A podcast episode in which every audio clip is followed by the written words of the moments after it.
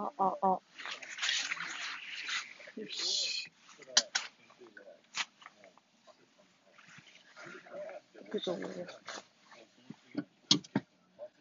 ライ。ドライ。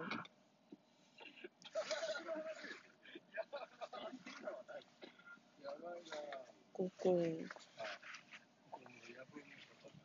右方向です。今からサウナに行きます。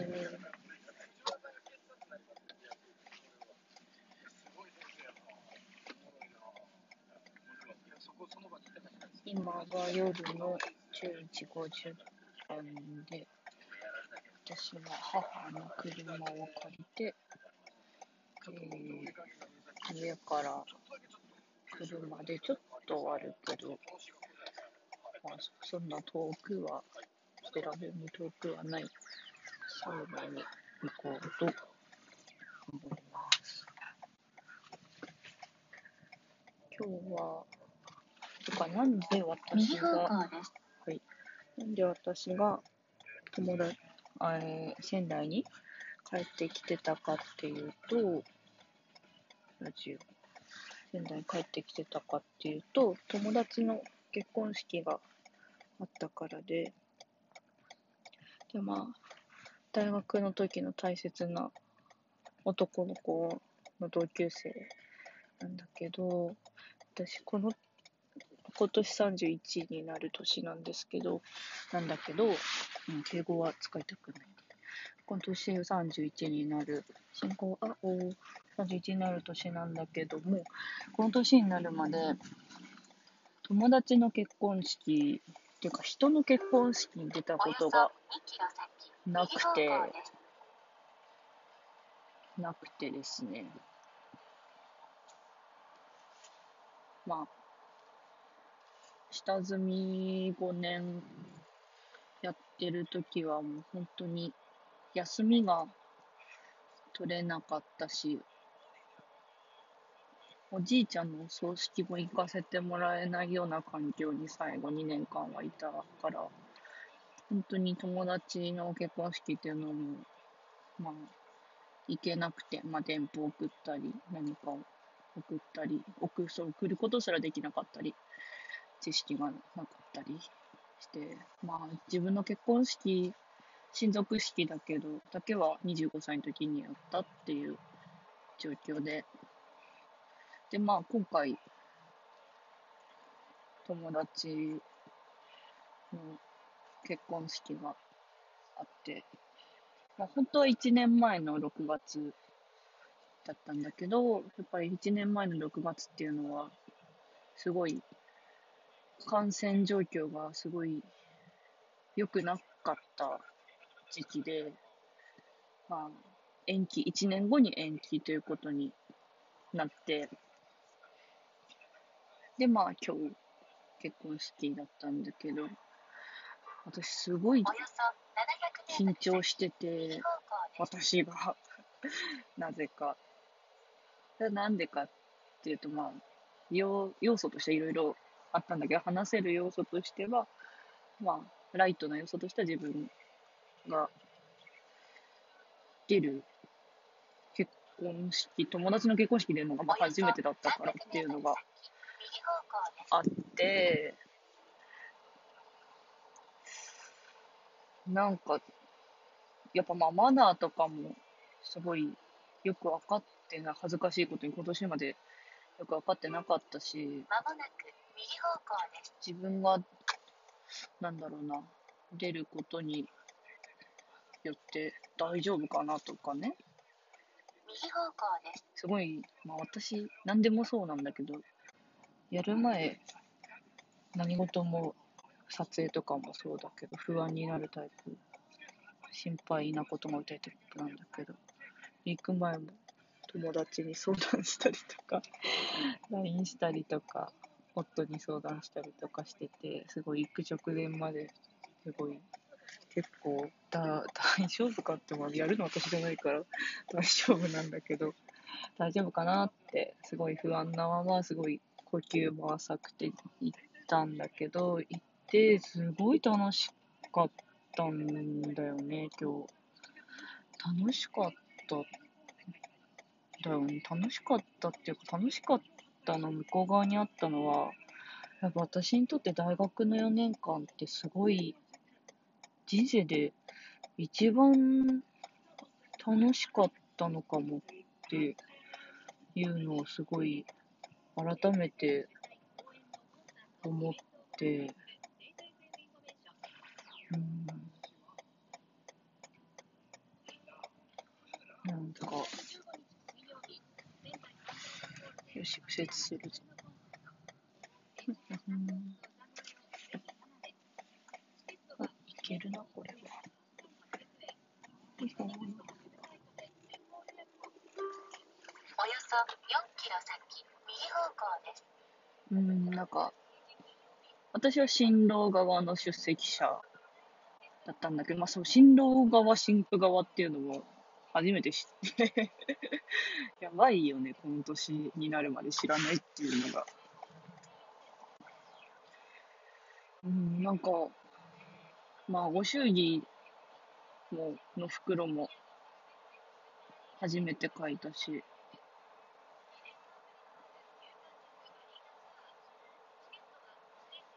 なんか、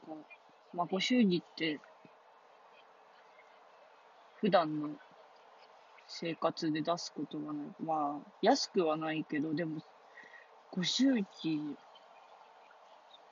じゃた足りないっていうか、これし、うん、なんか、人にお祝いの気持ちでこんなに、なんだろう、うん、出せ、出して、後悔がないって言ったらおかしいけど、喜んで出せる自分が私結構ケチで、なんかそ、それがすごい、もう、ありがとう。てか、新郎新婦がすごい、やっぱ性格が良くて、私は新郎も新婦も知ってるんだけど、新郎側で私は出席して、新郎が同級生で、まあ、彼は映画監督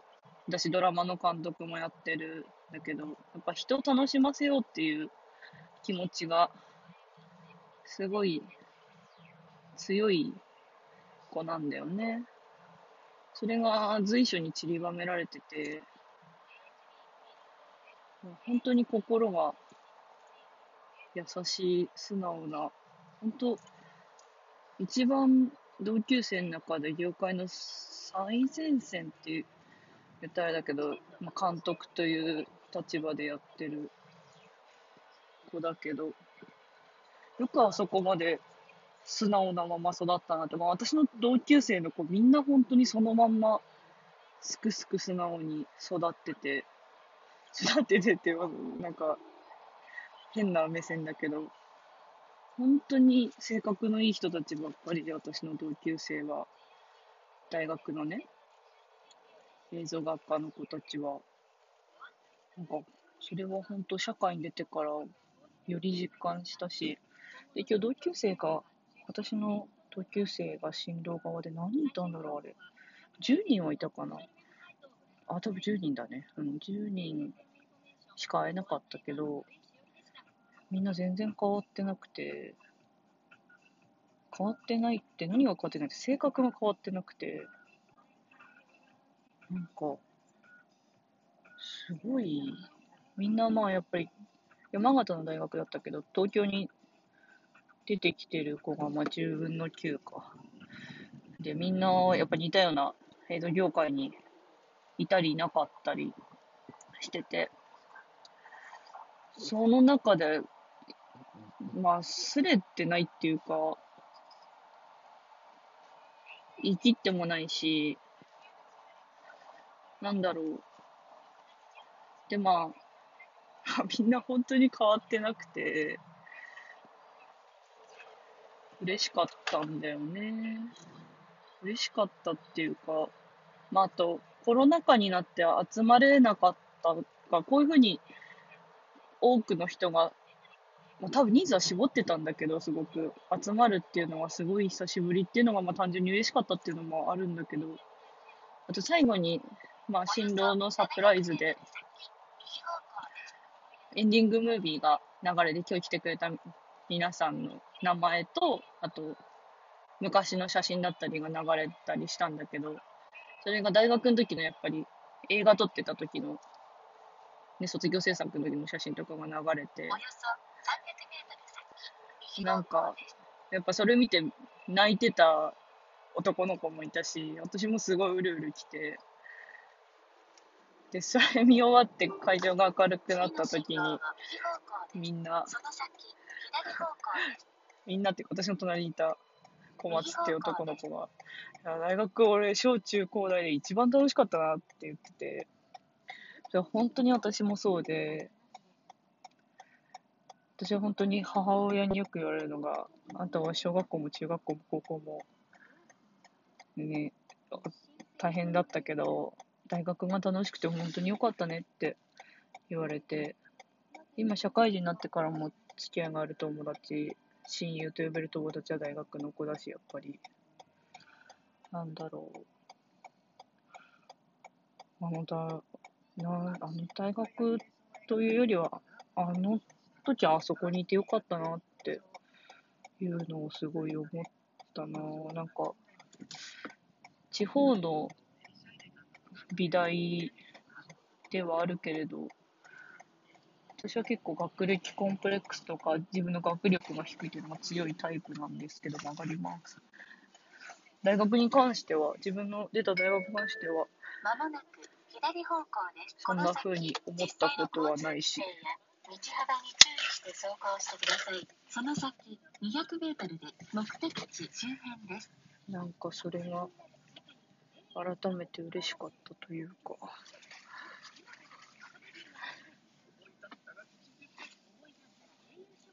なんて言うんだろうな。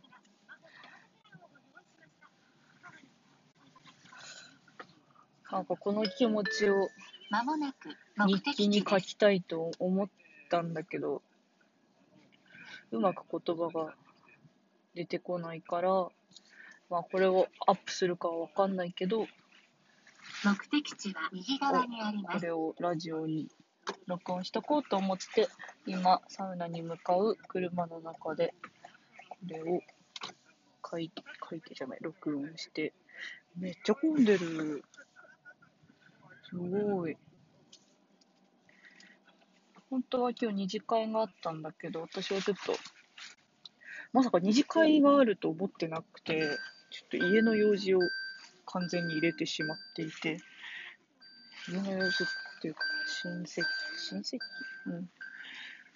で、まあ、まあ、無理したらもしかしたら途中から行けたかもしれないんだけど、ちょっ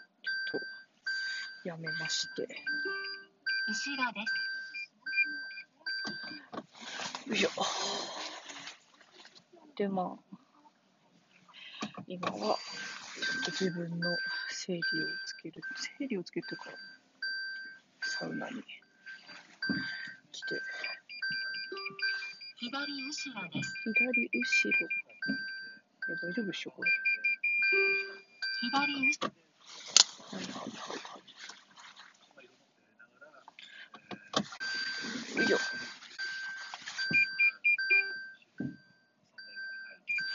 よいしょ。こんな、こんな、ポッドキャストあり、ありなのか。よし、着いた。後ろ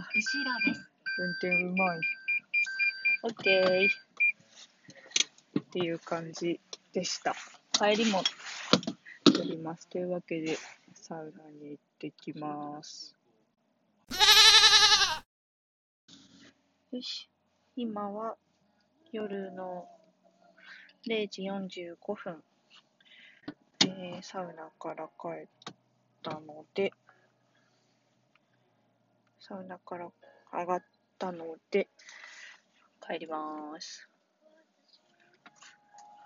いやー、いいサウナ。思ってたより良かった。なんか評判がすごいいいとこで、何年前だろう。なんか私が弟子辞めた時、2019年に、仙台、弟子辞めて、ちょっと仙台になんか用事があって帰ってきた時に先輩がお風呂に連れてってくれて、その時、半純膜の湯が、まあ、仙台のサウナ好きな人たちの間では有名なんだよって言ってて、そこに来たのであった。いやーなんか、思ったより良かったな。泊まれね。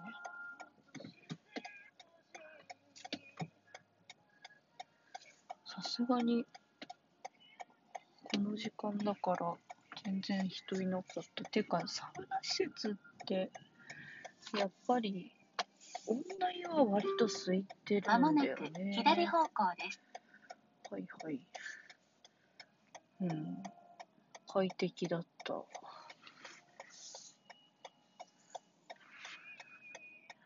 涼しい。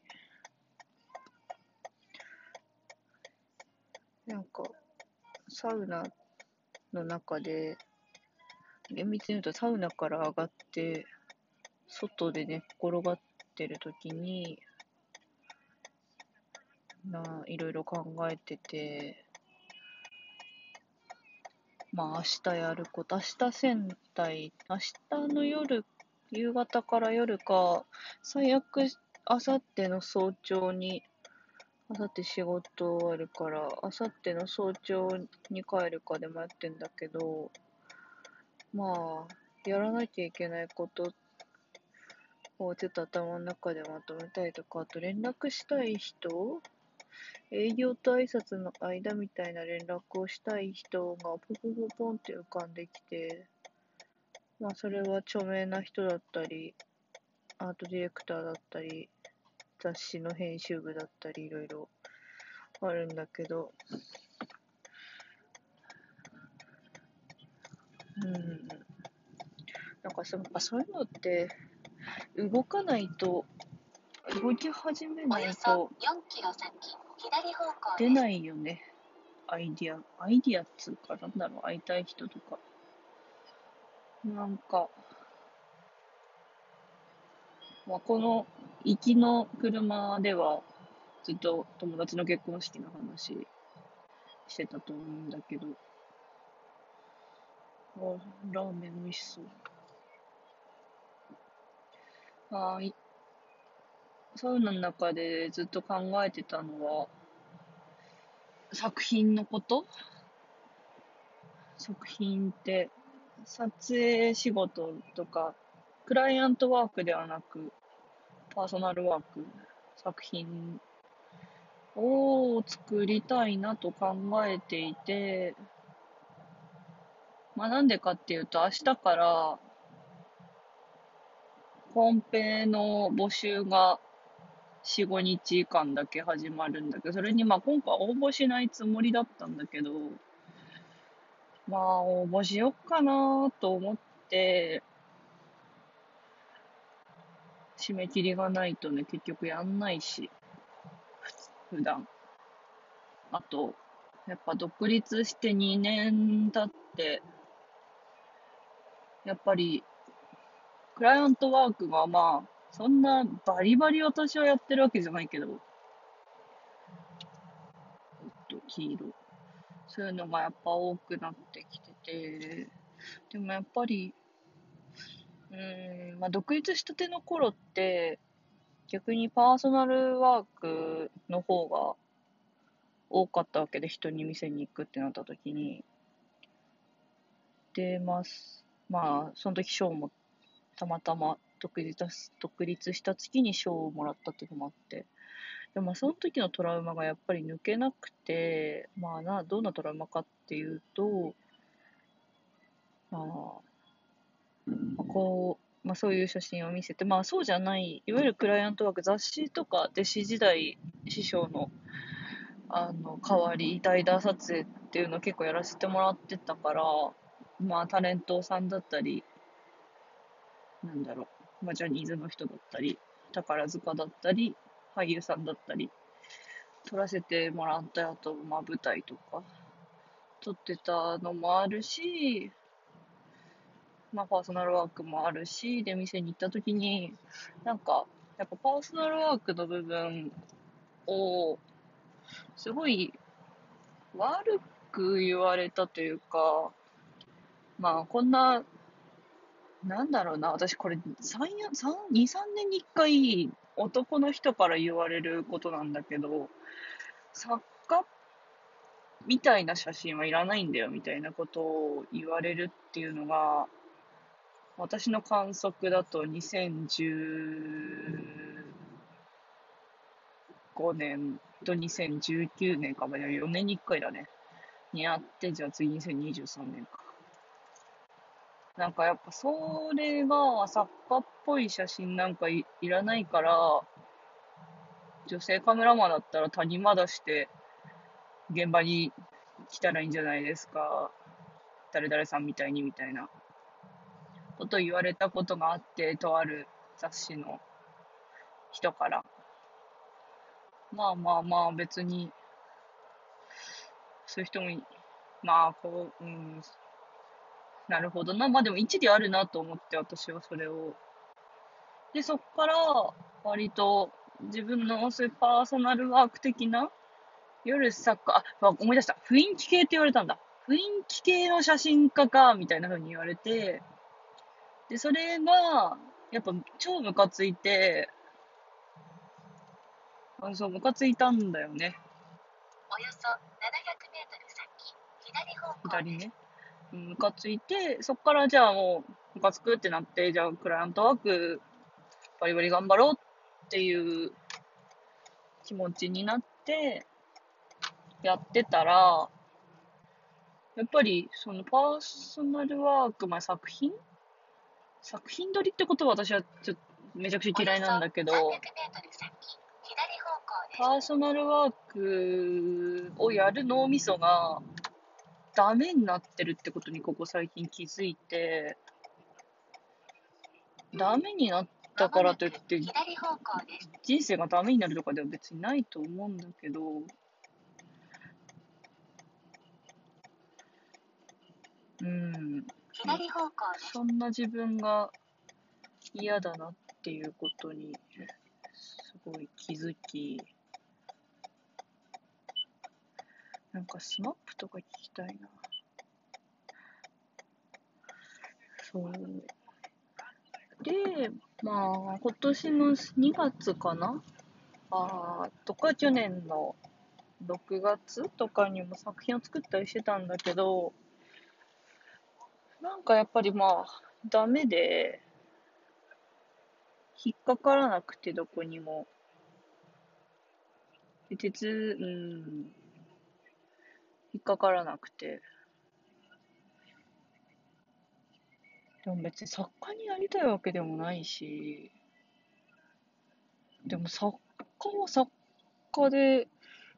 いわゆるフォトグラファーはフォトグラファーじゃないといけないのかなっていうところもあって、あって思って私は一回ちゃんとカメラマンっぽくしてみよう2年間はって思ってしたら、したのが終わったんだね、きっと自分の中で。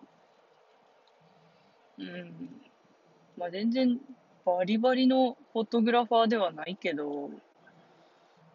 やってみて、目指してみてだ。目指してみて、自分が、まあなりたいけど、でもそれだけじゃ満足しないんだっていうことに気づけたところで、やっぱ作品っていうのを作っていきたいなっていう、改めてさっき考えてて、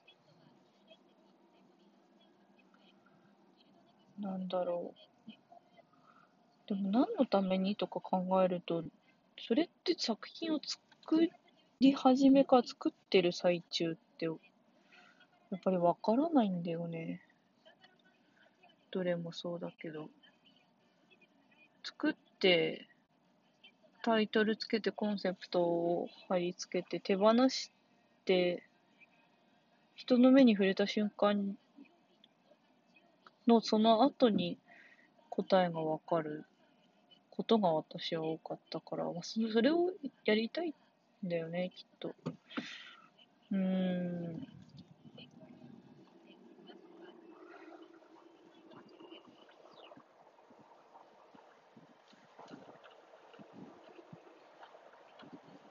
私は、うん、まあ、何、をしたいんだろうって思う時もあるけど、思うことが別にダメじゃないんだけど、まあ、ちゃんと手を動かせって感じだよね。で、あとサウナの中で考えてたのは、日記本を、初版がなくなって2版を作ったんです、だけど、作ったんですけど、まあ、憲本送る本、想想定する本、これを読んでくださいって言って人に渡す、本を渡すっていう行為が初版が思ったよりも早く在庫がなくなってしまって、ありがたいことに。全然人にあげることができなかったんですよ。できなかったんだよ。もう、そうって、2週間で完売しちゃって、初版が。で、2版をするのがちょうどゴールデンウィークに間入っちゃったから、すごい時間かかっちゃって、あと私がちょっと病気で、病気しちゃって動けなかったっていうのもあるんだけど、で、で、そっからふ、で、いろいろすり上がって、今、めちゃくちゃ在庫があるから、まあ、売っていきたいのもあるけど、ちゃんと、お世話になったというか、お世話になったは違うな。まあ、文章を書くきっかけをくれた人たちにちゃんと挨拶で本を送ってこうっていう気持ちにやっとなってって、で、この間、私が、私ってやっぱりインターネットのお兄さんお姉さんから影響を受けたり、まあ、それをミュージシャンの歌詞だったり、本というよりもね、本からも受けてるけど、っていうのがすごい多いから、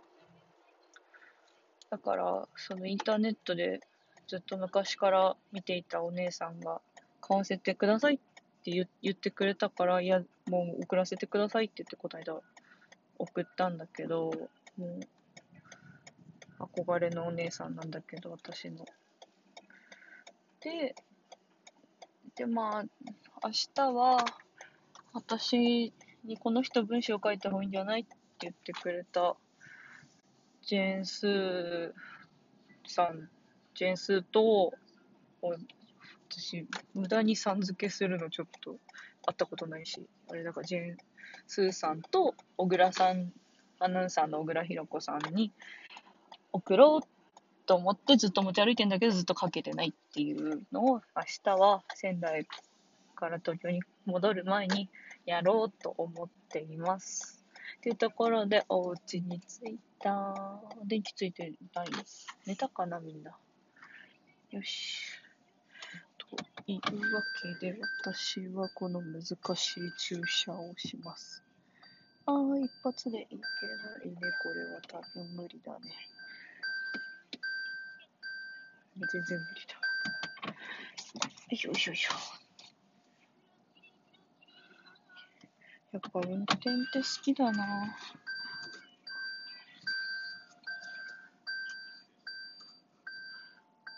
お、1時になっ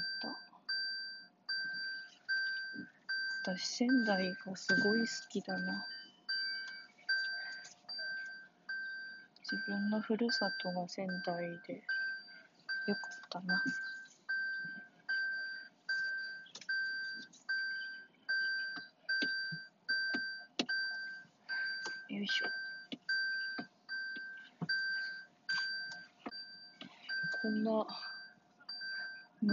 時間が多いポッドキャストって需要はあるのだろうか。作業用とかにいいのかもね。人の気配みたいな。ためになる話はないが。おー、天才。後ろです。はいはい。はい、オッケー。着いたー。お疲れ様でした。素晴らしい。とても安定した走行です。エコジャッジ。褒められた。今が深夜の1時1分。というわけで、えー、そう、サウナに行って、あと考えたのが、うん、まあさっきも言ったか自分の故郷が仙台でよかったなって、仙台の外の匂い嗅いだ時にすごい思う。私の実家は、まあいわゆる新興住宅地、ニュータウンなのかな？ニュータウン、古いニュータウンにあるんだけど、いつもこの独特の匂いがしてこれなんだろうなって思ってたら、この間久々にうちの実家に来たケンちゃん、夫が、森の匂いが、りなちゃんちの周りは森の匂いがするって言ってくれて、本当にそうなんだよね。山でも、土でも海でも川でもなく森、森林、針葉樹林の匂いがする。まあ、森が、森を切り開いて作ったところなんだけど。なんか仙台の匂いってあるよね。私はこれが好きだな、本当に。これを嗅ぐために帰ってきてると言っても過言ではない。というわけで、家に入ってサウナで買った甘酒を飲んで、ちょっと人に手紙を書いたら、今日は寝ます。挨拶も何も、締めの挨拶も何もない、ポッドキャストになりました。えー今は深夜の1時2分、電池の残量は24%。おやすみなさい。